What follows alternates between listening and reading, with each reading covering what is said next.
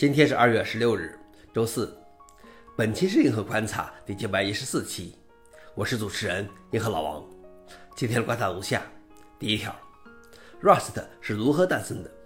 二零零六年，二十九岁的 Mozilla 程序员格瑞德·霍尔返回位于温哥华的公寓时，发现软件崩溃导致电梯发生故障。他的公寓在二十一楼，在爬楼梯时，他感到很恼火，认为这太荒唐了。我们搞计算机的人甚至不能制造一部不崩溃的电梯。软件的崩溃通常与内存相关，而电梯等设备的软件通常是用 C 或 C 加加开发的。此类编程语言容易意外引入导致崩溃的内存漏洞。霍尔决定做点事情，他开始设计一种新的编程语言，希望能用它写出没有内存错误的高性能代码。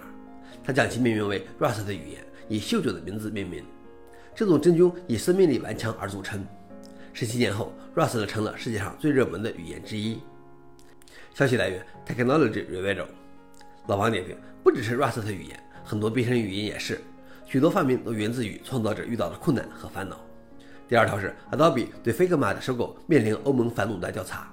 Adobe 提出的两百亿美元收购设计公司 Figma 的交易面临着欧盟的漫长调查。欧盟委员会表示，他已经收到了一些国家监管机构提出的调查该交易的请求。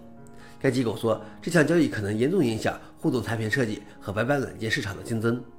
他现在要求 Adobe 公司通报该交易。这两家公司在没有得到欧盟许可的情况下，不能继续进行这项交易。消息来源：彭博社。老王点评：这起收购可能要滑。最后一条是拯救 Linux 内核的 IA64 支持。有开发者报告说，Linux 的 IA64 移植没有维护者。根据他唯一剩下的用户的报告，他已经坏了一个月了，而没有人关心。他建议扔掉 IA64 架构支持。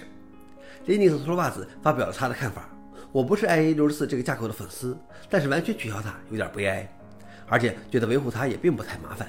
至少 Linux 内核中还有更多早该淘汰的架构，比如 DEC 的阿拉法架构。这个时候，一位 Debian 开发者单纯的表示愿意接手。我肯定有时间照顾这个架构，因为我也在 Debian 中维护它。他甚至还专门保留了一台 IA64 的机器来测试它。英特尔在2021年7月正式并最终退役了 IA64 架构，标志着这个 Unix 小型机的继承者的失败。消息来源：Register。老王点评：可能真的没有多少人使用，但是好歹有人维护就留着吧。好了，以上就是今天的硬核观察。想了解视频的详情，请访问随附链接。谢谢大家，我们明天见。